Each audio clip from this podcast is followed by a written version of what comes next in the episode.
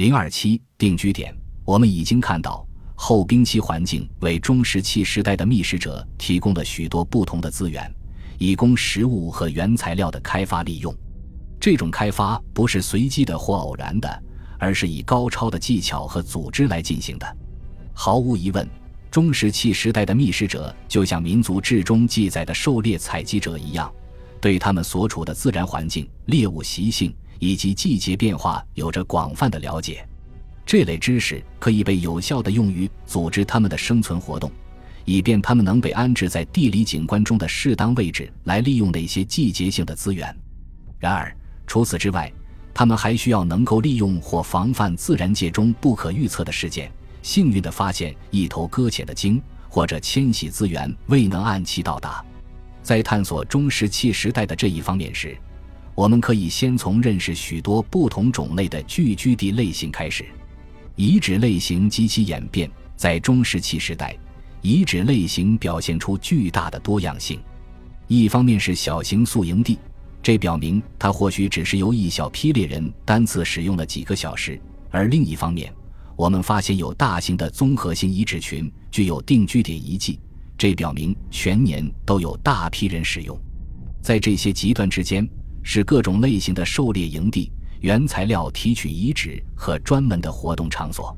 近年来，许多研究都与推断这些定居点的功能和使用季节有关。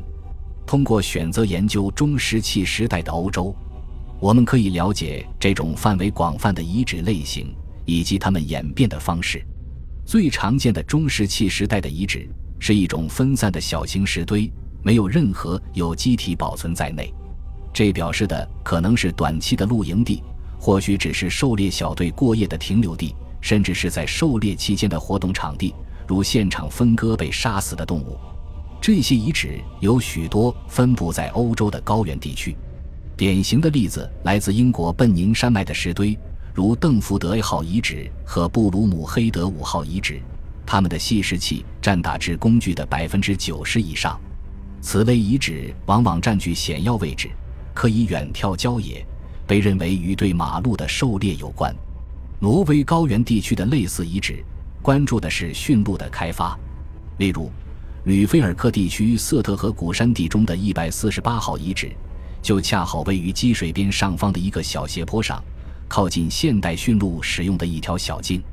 在这里仅发现七件碎石制品，其中六件可拼成一个石盒。这个遗址似乎仅仅代表了一次性使用场所，或许是对动物的屠宰事件，亦或是对残余兽皮的处理。当铲石比一百四十八号遗址中要大的石堆时，主要的困难是要了解它们代表了多少次使用行为。它们仅仅是来自少数猎人多次短期使用形成的遗物，还是来自一个相对较大群体的更广泛的使用期？对此类遗址进行一系列放射性碳年代测定，有助于解决问题。例如，华沙附近的卡洛瓦尼露天遗址上的散落石堆，曾经一度被解释为代表独立的使用层，但新的放射性探索测定的年代表明。每一个单独的石堆的形成史长达一千年，在距今约九千四百年至八千三百年，因此是一系列反复使用的结果。当无法获得放射性碳数据进行测定时，对水平或垂直分散的石片进行修复是另一种选择。它可以证明一种堆积物只是涉及单一的使用，或至少是有限的使用。在英格兰南部亨吉斯特伯里角的中石器时代遗址。就使用了这一方法。此遗址是密集分布的碎石制品，曾积在风沙沉积物中，已发生了严重的灰化。该遗址发掘面积达七十八平方米以上，出土了总量达三点八万件的碎石制品。对其进行的修复结果，不仅表明该遗址是由一系列碎石层组成，还表明这些石器的大量垂直分布完全是沉积后自然过程的结果。可被复原器物的残片之间的垂直间距高达三十九厘米。当所有可拼合物品组合在一起时，它们形成了一系列的连锁反应，分布在六十厘米的垂直距离上。诸如踩踏、生物扰动、飘力和风蚀等过程，都是造成垂直分布的原因。若不是进行修复的话，这个遗址可能很容易被理解为一个被多次使用过的、逐渐堆积的沙土层。在其他的遗址，由于保存的状况和原材料的特点，许多放射性碳年代测定或校正的可能性受到了限制。然而，文物的绝对数量和批料往往表明，这些遗址已经被多次重复使用。例如，在苏格兰西部艾莱岛上的博尔塞农场进行的发掘表明，这里最开始就存在着数百万件已加工过的石器，其中包括数千枚细石器。这些石器保存的状况很差，但如此数量的材料很可能来自遗址被多次重复使用时的逐渐积累。这大概是由于这些遗址作为狩猎场所的优越地理位置。通过微痕分析，可以重建遗址内部的活动区。这方面最成功的一个例子，来自维德贝克阶段埃特伯莱文化的瓦甘特诺德遗址。这是在丹麦西兰岛维德贝克峡湾发现的完整建筑群遗迹之一，时间约距今七千年。微痕分析表明，该遗址可分为两个不同的区域，一个是以加工骨器或鹿角的碎石器为特征。另一个是用于兽皮加工的工具，如端刮器和未经处理的小石片。其中第一个被称为主要使用区，因为这里分布着箭足、凿子等石器，与集中分布的特征相吻合。在兽皮加工区的旁边是一个碎石处理区域，它们的后面是一个废料堆，这是区域表面呈深色，遗物中富含木炭和烧裂的石块。在一些地方发现了单独的垃圾堆。如一个碎石散落区，包含了制造石斧时产生的所有废料，但并没有发现斧头本身和小木片。我们推测，当人们清理废料时，他们把木片留在了加工厂。当一个遗址保存有动物群遗骸时，就可以对它的季节性和功能性做出更多的推断。例如，在丹麦北部阿格松的埃特伯莱遗址，动物群遗骸以迁徙的大天鹅为主。这些天鹅只有在十一月至次年三月期间才出现在该地区，因此，该遗址被解释为一个专门的冬季天鹅狩猎营地。斯塔卡遗址的动物群遗骸为试图推断遗址的季节性和功能性提供了经典范例。人们对这些遗骸已经进行了深入研究，并多次进行了重新诠释。目前的观点认为。这些遗骸显示出该遗址是在春末或初夏时节使用的，这一点从马鹿和狍子下颚的牙齿以及大量的马鹿头骨上脱落的鹿角可以看出，这在四月和五月是很常见的。该遗址脱落的鹿角，表面上看可能是在秋季收集的，实际上可能全年都有收集。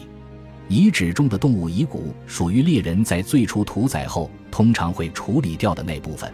因为它们几乎没有肉，以上这些似乎表明这只是一个在春季或夏季使用的临时狩猎营地，而不是一个被长期使用的大本营。因为带肉的骨头是会被送回大本营的，而不是被带走。在赫布里底群岛南部奥龙色小岛上的贝丘中的动物群遗骸也值得一提，在此处的一个岛屿上发现了五个贝丘，占用面积不超过四平方千米。如上文所述，鳕鱼是一种极为常见的鱼类，它们的耳石被用来计算每一处贝丘被使用的季节，这是可行的，因为在生命的最初两三年里，小鳕鱼的生长速度非常快，根据耳石长度来衡量它们的大小，也表明了它们被杀死的季节。通过使用这一方法的研究结果表明，奥龙色岛上的每一个贝丘的使用季节似乎都是不同的。可以推测的是。贝丘的特殊地理位置使得它特别适宜于某一特定季节。对这一模式可以做出两种不同的解释：一种解释是这是一个长期的、全年的占用，由于季节性的轮回，觅食者会从一个贝丘向另一个移动。然而，这在欧洲这一地区的一个面积如此小的岛上似乎是不太可能的，因为这里可能难以获得其他资源，因此。这些贝丘可能代表了人们多年来短期的捕鱼和捕猎而逐渐积累的过程。中石器时代的觅食者会利用他们对地景、潮汐和盛行风的知识，在每次访问中选择最有利的地点。斯堪的纳维亚半岛南部的大型贝丘和定居点更有可能成为全年的永久使用的候选地，其中许多是在几个不同生态区的交界处发现的。它们能够为觅食者交替提供各种各样季节性的资源，例如在丹麦北部，我们发现了埃特伯莱大规模贝丘遗址，将其命名为埃特伯莱文化。它表明，在夏季和秋季。该遗址的居住者会依赖大型陆生动物资源，而冬季的主要支柱则是迁徙而来并在此产崽的海洋哺乳动物。可能存在的春季缺口会由牡蛎填补，它的外壳构成了贝丘的主要部分。同样，瑞典南部的斯凯特霍尔姆遗址似乎位于陆地、西湖和海洋生物群落之间的交界处，因为环境的混合能够提供多样性的资源。该遗址的动物群，或者说是已知的三个时期的遗址，证明了从这些生物群落中开发出的资源具有惊人的多样性。季节性指标遍布全年各个时段。本集播放完毕，感谢您的收听，喜欢请订阅加关注，主页有更多精彩内容。